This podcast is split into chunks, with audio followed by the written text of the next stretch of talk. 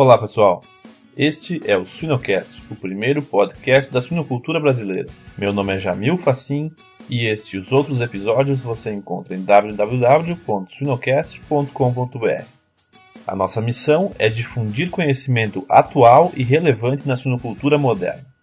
O Suinocast é um programa patrocinado pela Grosseria Speak Genética de Suínos. O assunto do episódio de hoje será Onde estão as oportunidades em nutrição de creche? E a nossa entrevistada é a médica veterinária Karine Mirella Via. Karine é graduada pela Universidade Federal do Rio Grande do Sul e atualmente realiza seu PhD na Kansas State University, nos Estados Unidos, e compõe a equipe de nutrição aplicada a suínos. Olá, Karine, tudo bem? Oi, Jamil, tudo ótimo?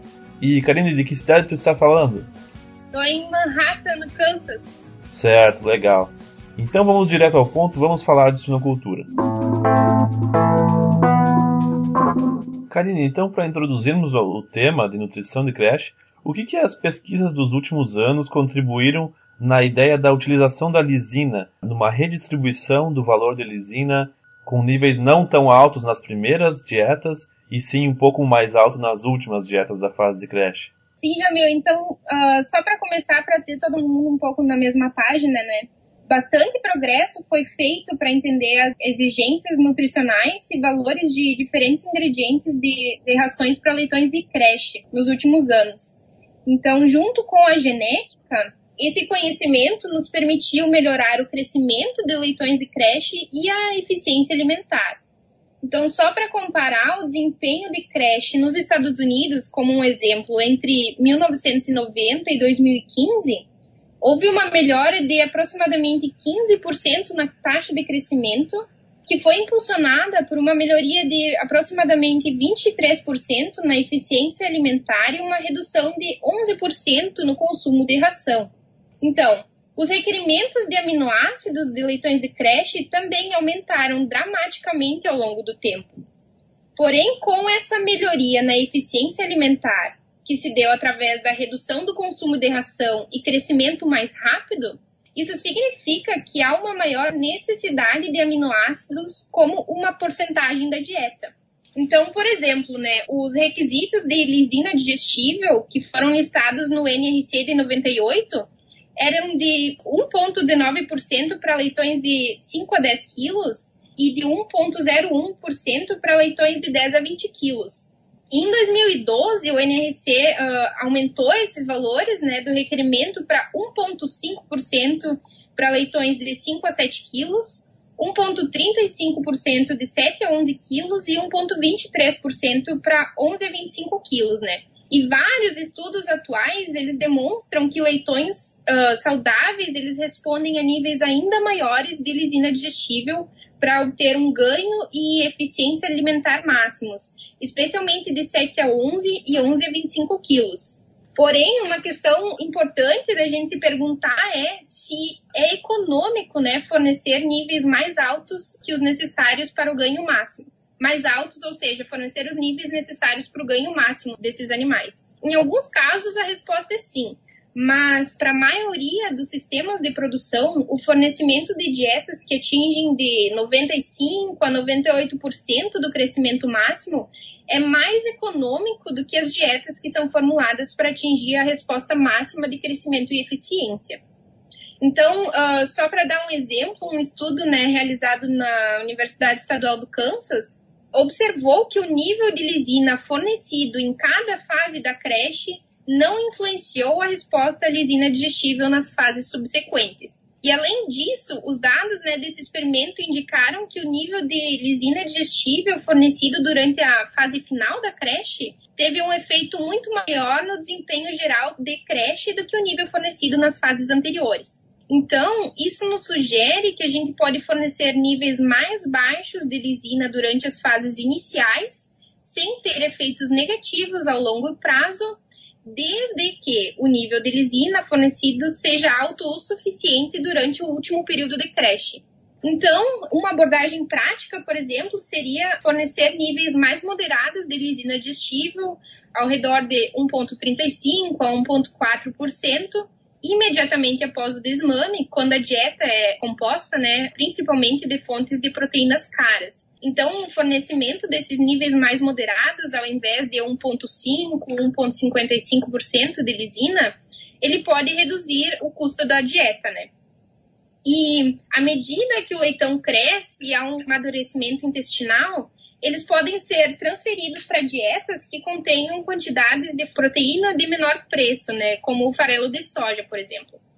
E os leitões, como a gente viu nesse estudo, eles respondem a altos níveis de lisina digestível, por exemplo, 1,35%, nesses últimos estágios da creche. E mostram um ganho compensatório para qualquer desempenho que eles possam ter perdido, né, devido ao uso de níveis mais baixos de lisina no início da creche. Então, essa abordagem, ela leva a um excelente crescimento e eficiência geral, contando também com controle sobre o custo da ração. Além disso, hoje em dia, o uso de altos níveis de aminoácidos sintéticos né, na ração é um dos pontos chaves para atender aos requisitos de leitões de creche, e eles também nos permitem reduzir significativamente né, o custo da dieta. Então, com isso, há também uma redução na proteína bruta, que também minimiza o desafio intestinal e leva a uma redução na diarreia. E hoje em dia, né, lisina, metionina, treonina, triptofano, valina, são todos aminoácidos sintéticos que são econômicos em dietas de creche na maioria das regiões do mundo. E a proporção ideal de aminoácidos em relação à lisina depende da situação econômica, né? Uh, novamente, em alguns casos, níveis que atingem 95 a 98% do crescimento máximo é mais econômico do que as proporções que seriam necessárias para atingir 100% né, desse crescimento máximo. Porém, outro estudo recente realizado na Universidade do Kansas também nos mostrou que quando a gente formula com níveis de lisina mais baixos, como por exemplo uh, no início da creche, os outros aminoácidos em relação à lisina eles se tornam mais críticos. Então, triptofano, valina, treonina, por exemplo, que são importantes para a função intestinal e ingestão de, de alimento, eles precisam estar mais próximos de valores próximos à sua resposta máxima. Certo, bem, bem importante mesmo isso. Karine, entrando na parte de alguns minerais, quais seriam alguns pontos que tu acredita serem relevantes quando a gente fala sobre zinco e cobre? Então, o cobre e o zinco, eles desempenham papéis uh, importantes em muitos processos fisiológicos, né? E níveis de cobre na dieta entre 5 a 10 ppm, por exemplo, e níveis de zinco na dieta de 50 a 125 ppm, eles geralmente são suficientes para atender às necessidades né, de nutrientes para a realização desses processos. Porém, quando fornecido em altas concentrações, esses dois minerais, tanto zinco quanto cobre, eles são conhecidos por, por exercer influências positivas sobre a taxa de crescimento, né? Então, começando com o zinco, quando fornecido em altos níveis na dieta, ou seja, em concentrações fisiológicas, que a gente diz, de 2.000 a 3.000 ppm, por exemplo, geralmente na forma de óxido de zinco, ele uh, leva uma redução na incidência de diarreia e um aumento no ganho de peso dos leitões recém-desmamados. Diversos mecanismos de ação né, são sugeridos, mas a manutenção da integridade intestinal através das junções GAP é provavelmente uma das mais importantes. E os dados também sugerem que o uso prolongado de concentrações farmacológicas de zinco, embora né, ele seja benéfico para o controle de diarreia, ele pode levar à toxicidade e começar a diminuir o desempenho desses animais na creche. Então, os altos níveis de zinco na dieta, eles são benéficos para os leitões apenas durante as primeiras fases do período de creche, ou seja, durante as primeiras três a quatro semanas depois do desmame. E o uso de altos níveis de zinco após os animais atingirem 11 a 12 quilos de peso pode ter efeitos negativos sobre o desempenho de crescimento. Já o cobre, quando fornecido também em concentrações fisiológicas de 100 a 250 ppm na dieta, o que acontece geralmente na forma de sulfato de cobre ou até cloreto de cobre tribásico, ele melhora o desempenho de crescimento em uma magnitude uh, semelhante àquela alcançada pelo uso de antimicrobianos promotores de crescimento. Além disso, o cobre ele é eficaz mesmo quando os antibióticos também estão incluídos na dieta. Ou seja, Isso nos sugere que a resposta ao cobre é aditiva à resposta aos antimicrobianos. Porém, esses efeitos aditivos geralmente não são observados em leitões desmamados quando altos níveis de cobre e zinco são fornecidos ao mesmo tempo. E também é importante a gente ter em mente que, à medida né, que mais zinco e cobre são adicionados na dieta, a quantidade excretada pelo animal também aumenta. Então, a adição de cobre e zinco em seus níveis promotores né, de crescimento pode ter repercussões negativas no ambiente, pois os níveis elevados desses minerais vão ser excretados pelas fezes e podem resultar em um acúmulo excessivo de cobre e zinco nos solos, né, onde o esterco né, vai ser aplicado. E também uh, se sabe que o uso de concentrações farmacológicas de zinco na creche está sob crescente pressão em todo o mundo. E isso se deve principalmente às implicações do alto nível de zinco para o aumento de Staphylococcus aureus resistente à meticilina. Então, uh, como indústria, né, um dos nossos papéis é ser proativos em usar apenas concentrações farmacológicas de zinco até 11 a 12 quilos de peso vivo, né, onde os maiores benefícios são observados. Além disso, é importante né, ressaltar que não adianta dar zinco e cobre juntos. Pesquisas recentes né, elas nos mostram que fornecer de 2 mil a 3 mil ppm de zinco do desmame até mais ou menos 12 quilos, e então fornecer 250 ppm de cobre pelo restante do período de creche é a estratégia com maior custo-benefício. Sim, Karine, e a gente já sabe que existem alguns países que já estão se preocupando com o uso excessivo de, principalmente do zinco, né? Sim, sim. E a União Europeia, né, é a que está mais começando com essa questão de restringir né, o uso de concentrações farmacológicas de zinco, né, na dieta. E essa pressão, né, está aumentando, a gente vai observar no mundo inteiro, né. Certo. E a respeito de aditivos alimentares, Karine, quais os principais aditivos e que, que podem ser considerados como realmente algumas alternativas para uma suinocultura com um uso restritivo de antimicrobianos na alimentação? Sim, Jamil. Então eu diria que existem duas oportunidades em relação a aditivos alimentares na creche. Então a primeira seria encontrar produtos ou ingredientes, né, que melhorem o desempenho ou reduzam o risco de doenças. Mas a segunda oportunidade também seria remover todo e qualquer produto né, na dieta que não ofereça um benefício econômico. E comentando né, um pouco sobre a diminuição né, do uso de antibióticos né, na suinocultura, o conhecimento né, que a gente tem hoje em dia em sanidade, manejo, fisiologia e nutrição de suínos permitiu que a produção, com uso mínimo, né, o uso restrito de antibióticos, se tornasse uma realidade para muitos sistemas de produção. Porém, assim como os antibióticos nem sempre funcionam para corrigir o problema, a substituição de antibióticos não pode ser feita simplesmente com um único né, aditivo alimentar. Existem vários fatores nutricionais e não nutricionais que devem ser considerados. Então, só para dar um breve exemplo né, de fatores não nutricionais que a gente deve levar em consideração quando se tem uma diminuição no uso de antibióticos, claro, seria a sanidade e biossegurança, né? Ou seja, ter um alto nível de sanidade nas nossas granjas, minimizar a transferência de doenças, tentar não misturar várias origens, né? Também são importantes para diminuir a necessidade de antibióticos.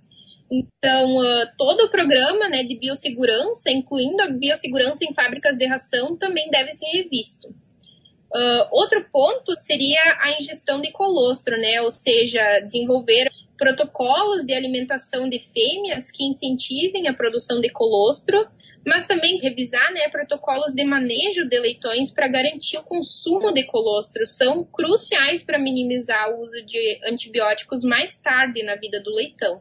Outro ponto, né, seria a idade ao desmame. A gente sabe que a capacidade do leitão em lidar com patógenos para impedir a passagem pelo epitélio intestinal, ela melhora drasticamente até pelo menos, né, ao redor de 23, 24 dias de idade. Porém, quando a gente tem um sistema de produção que apresenta baixa mortalidade de creche e terminação, é muito difícil justificar o aumento da idade ao desmame. No entanto, é muito mais difícil para esse sistema também eliminar o uso de antibióticos do que sistemas que desmamem né, os leitões com idade mais tardia.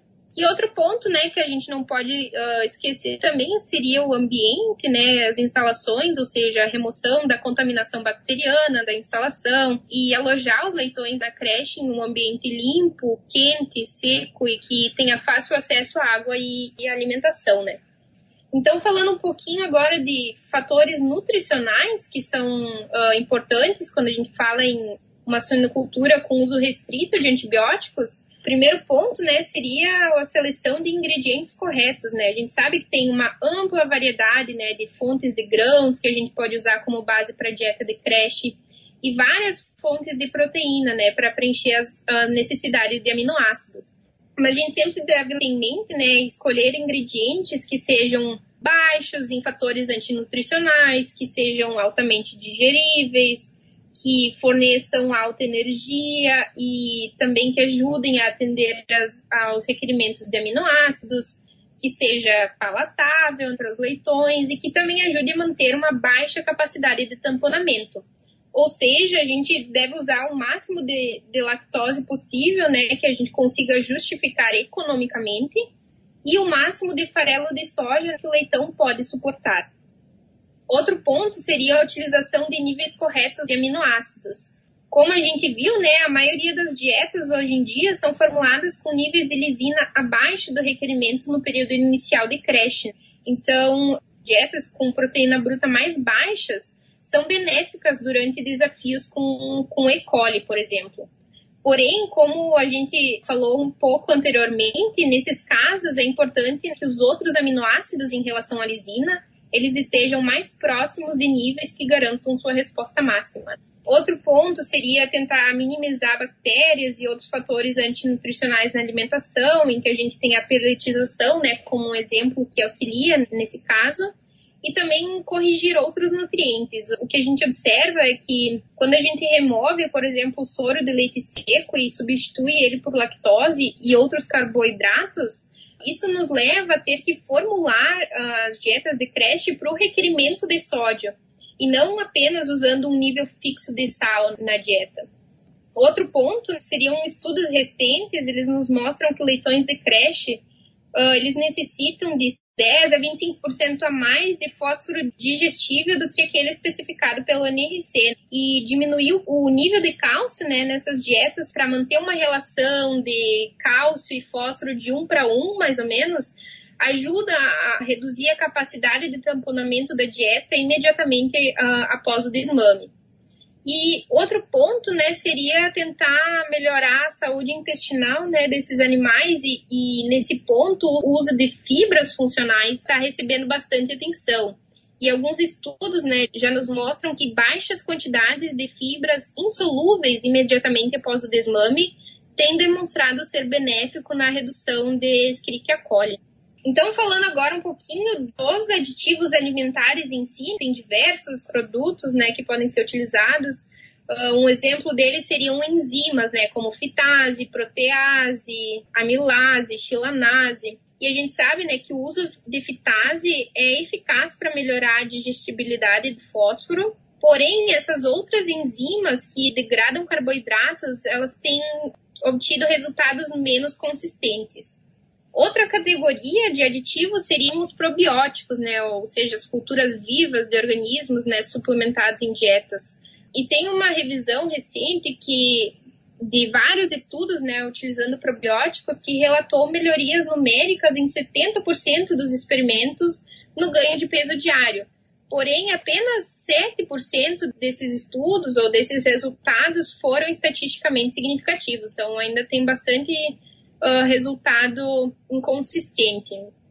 Outro aditivo, né, outro exemplo, seriam os acidificantes, em que os mais comumente utilizados seriam o ácido fórmico, propiônico, acético, cítrico, benzoico, e a gente sabe, né, que produtos com diferentes ácidos, né, misturados, eles têm melhores respostas em desempenho do que quando a gente fornece uh, esses ácidos individualmente, né, devido a eles obterem efeitos sinérgicos. E os acidificantes, né, eles demonstram melhorar o ganho de peso e a eficiência alimentar em suínos com o maior benefício sendo observado durante as primeiras semanas após o desmame. Outra alternativa, né, seriam níveis farmacológicos de cobre e zinco, como a gente viu anteriormente, lembrando de se utilizar primeiro, né, até 11, 12 quilos, uh, níveis farmacológicos 2 a 3 mil ppm de zinco, e aí então remover né, esses níveis farmacológicos e passar a usar níveis altos de cobre, né, de 150, 250 ppm, até o final da creche. Outra alternativa né, seriam derivados de levedura e fitogênicos, que tem vários benefícios, têm sido propostos né, para esses dois tipos de aditivos, Porém, uma melhoria na imunidade animal e no desempenho dos leitões ainda não está muito claro, né? Ainda tem muitos resultados inconsistentes. Outra alternativa seria o uso de ácidos graxos de cadeia curta e média, que podem né, melhorar a morfologia intestinal, eles podem diminuir a diarreia em leitões, são capazes de inibir o crescimento de bactérias gram-positivas e alguns deles até têm atividade antiviral, né, como o C8 e C10. E um estudo recente demonstrou que uma mistura de ácidos graxos de cadeia média melhorou o ganho de peso, a eficiência e o consumo de leitões de creche de forma linear, de zero até a concentração de 1 ou 1,5%. Porém, ah, ainda pesquisas né, são necessárias para determinar se os produtos disponíveis comercialmente eles têm um perfil de ácidos graxos favorável e se esses produtos geram vantagens semelhantes no desempenho do crescimento e no retorno econômico, né? Então, o maior desafio com esses aditivos alimentares é o fato de que ainda há resultados muito inconsistentes. Tem muitos produtos disponíveis para usar nessa fase, porém, testar produtos na, no tipo de dieta em que eles serão fornecidos é essencial para determinar se eles vão providenciar uma resposta de desempenho, mas também uma resposta econômica. Sim, muito bem. E, Karine, a respeito de ração farelada ou peletizada, o que, que uma empresa mais deve levar em consideração na tomada dessa decisão? Se usar ração peletizada ou se usar ração farelada? Sim, então, como a gente comentou um pouco anteriormente, né, em relação aos patógenos, a gente sabe também que a peletização facilita, por exemplo, o fluxo de ração, né, nos silos, nas linhas de ração e também nos comedouros, né? uh, diminui a poeira gerada pela ração, uh, melhora o desempenho dos animais quando comparada a rações fareladas. E essa melhora no desempenho se deve principalmente a uma redução no desperdício e também melhoria na palatabilidade e a potencial melhoria né, na utilização dos nutrientes devido ao tratamento térmico dos ingredientes. Além disso, o que a gente observa geralmente é que leitões desmamados eles começam a ingerir ração mais facilmente quando a dieta é peletizada do que quando ela é farelada. Porém, até o momento, né, sistemas de produção ainda não conseguem capturar um ganho de peso e conversão em leitões de 7 a 25 quilos. Então, se a gente optar por, pelo uso de dietas peletizadas, né, para leitões de creche, é importante que baixas temperaturas durante o processo de peletização sejam utilizadas para reduzir, né, as reações de Maillard que podem acontecer, né, com essas dietas contendo altos níveis de produtos lácteos, né. E também a redução da quantidade de finos, tem um estudo que observou uma melhora na taxa de crescimento e principalmente na eficiência alimentar. Então, quando a gente fornecer uma dieta pelletizada, é importante né, minimizar o nível de finos né, nessa ração para 20% ou menos no comedouro, para leitões na fase de creche. E o, o, benefício em desempenho que a gente pode capturar com o uso de ração pelletizada é de 4 a 8% né, no ganho de peso e na eficiência alimentar em relação à dieta farelada, né? Porém, há um custo maior né, em se pelletizar a ração, principalmente em fábricas que produzem um menor volume de ração. E o custo extra né, da peletização é geralmente entre 4 a 6 dólares por tonelada.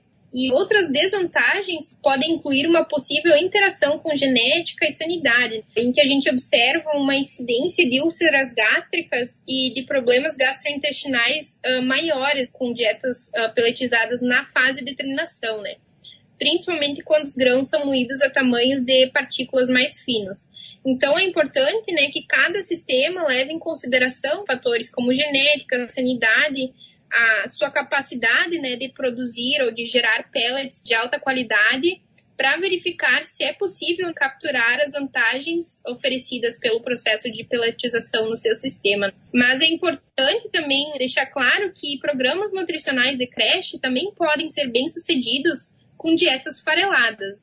E se for utilizada né, as dietas fareladas durante toda a fase de creche, é importante se ater à redução do tamanho de partículas para aproximadamente 600 microns ou um pouco menos, né? Para melhorar a digestibilidade da dieta. Porém, uma redução muito maior no tamanho das partículas dos grãos vai diminuir a palatabilidade da dieta e aí pode reduzir o consumo e, portanto, reduzir o desempenho. E, além disso, né, não foram observadas melhorias na digestibilidade quando o grão é moído abaixo de 525 microns né, para leitões na fase de creche. Certo, certo. E, Karine, sobre manejo alimentar, quais pontos tu acredita serem não negociáveis a respeito de manejo de comedouros? E também se tu pudesse falar um pouco da interação dos fatores relacionados ao comedouro com outros pontos relacionados à dieta. Então, a gente sabe, né, que o nível de ingestão de ração depois do desmame, ele é capaz de afetar a estrutura do intestino delgado, havendo uma correlação positiva entre o consumo de matéria seca e o aumento na altura das vilosidades, por exemplo. E a gente sabe também que, embora a maioria dos suínos, né, ou dos leitões, comecem a consumir a ração nas primeiras 24 horas depois do desmame, Existe uma grande porcentagem, né, aproximadamente 30% dos leitões, eles levam de 24 a 60 horas, né, para começar a ingerir ração. E se sabe que o baixo consumo de ração na primeira semana após o desmame, ele está correlacionado com a ocorrência de diarreia. Mas além de uma alta incidência de diarreia, a ingestão limitada de ração depois do desmame provavelmente também uh, limitará a ingestão diária de energia a níveis abaixo do necessário para suportar o crescimento máximo né, desses animais. Então, ter ração disponível quando os leitões são alojados e fornecer ração à vontade é uma área de grande oportunidade para melhorar os programas de nutrição de creche uh, no Brasil. A gente sabe que a alimentação manual via coxo ela pode resultar em eventos de interrupção de alimentação, né, ou falta de ração, e ainda é uma realidade em muitos sistemas de produção. Porém, os comedouros de baixa qualidade e o manejo inadequado né, do comedouro também pode restringir o consumo de ração na tentativa né, de se reduzir o desperdício de ração também.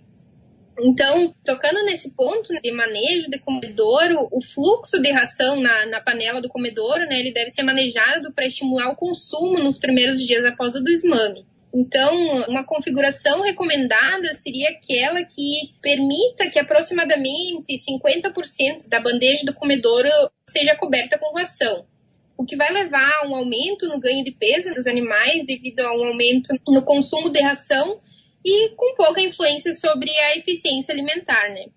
Uh, diferentes designs de comedouro podem afetar essa recomendação. Porém, uh, pesquisas indicam que quando são utilizados comedouros de alta qualidade, a cobertura da, da bandeja pode ser alta, né, de 50% até 75% né, de cobertura, e ao mesmo tempo pode-se atingir uma excelente eficiência alimentar.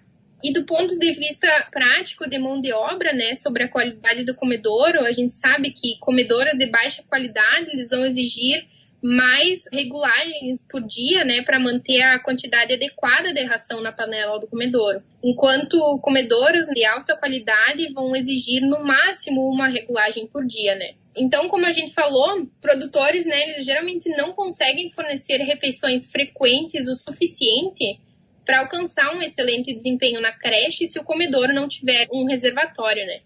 Então, de uma perspectiva prática, assim, é fundamental que os leitões desmamados eles sejam alimentados à vontade.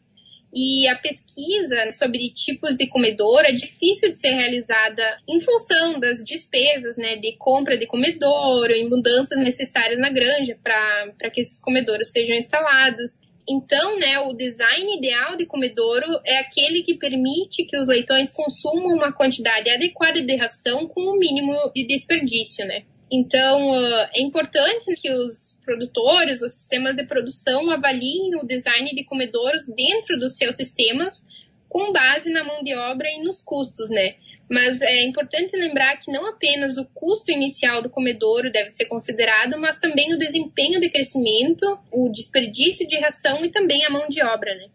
Muito bem, aham. Uhum. E, Karine, para finalizar, então, qual ou quais seriam na tua opinião, as grandes futuras oportunidades em nutrição de creche? Sim, Jamil. Então, alguns né, exemplos assim que eu daria, por exemplo, são eh, em relação a trabalhos recentes uh, que evidenciaram que a exigência de, do aminoácido histidina, por exemplo, é mais baixa do que o requerimento estipulado pelo NRC, por exemplo. Portanto, a gente vai poder formular dietas com níveis ainda mais altos de aminoácidos sintéticos, né, diminuindo o custo da ração. Isso vai se tornar ainda mais importante quando a gente passar a ter isoleucina sintética sendo usada comercialmente. Outro ponto uh, em que alguns trabalhos recentes têm demonstrado é que usar níveis mais altos de farelo de soja pode levar a uma melhora de desempenho dos animais, especialmente quando os animais eles estão sob desafio sanitário. Ainda não se sabe por que exatamente ou quais são os constituintes né, do farelo de soja que possam estar, por exemplo, estimulando o sistema imune, né? Não, não se sabe exatamente o mecanismo. Mas tem bastante interesse e a gente vai ver mais estudos nessa área né, daqui para frente. Outro ponto, eu acho que seria em relação né, à diminuição né, do uso de antibióticos e alimentos alternativos, né, e um dos, dos aditivos alimentares mais promissores, eu diria que a gente está observando atualmente, seria a utilização de ácidos graxos de cadeia média. Uh, então, com certeza, a gente vai ver mais estudos nesse assunto aí pela frente. E também não só em relação à diminuição de antibióticos, mas também eu acho que a gente vai começar a ver mais estudos em relação a ingredientes alternativos ou substitutos para o óxido de zinco também. Então, acho que seriam esses alguns dos pontos que a gente tem que ficar ligado em relação à nutrição de creche daqui para frente. Bom, Karine, eu te agradeço novamente pela participação aqui conosco, por dispor do teu tempo aqui no Sinocast. Foi um prazer, muito obrigado e um abraço. Eu que agradeço a oportunidade, Jamil, e tenha um ótimo dia. Abraço!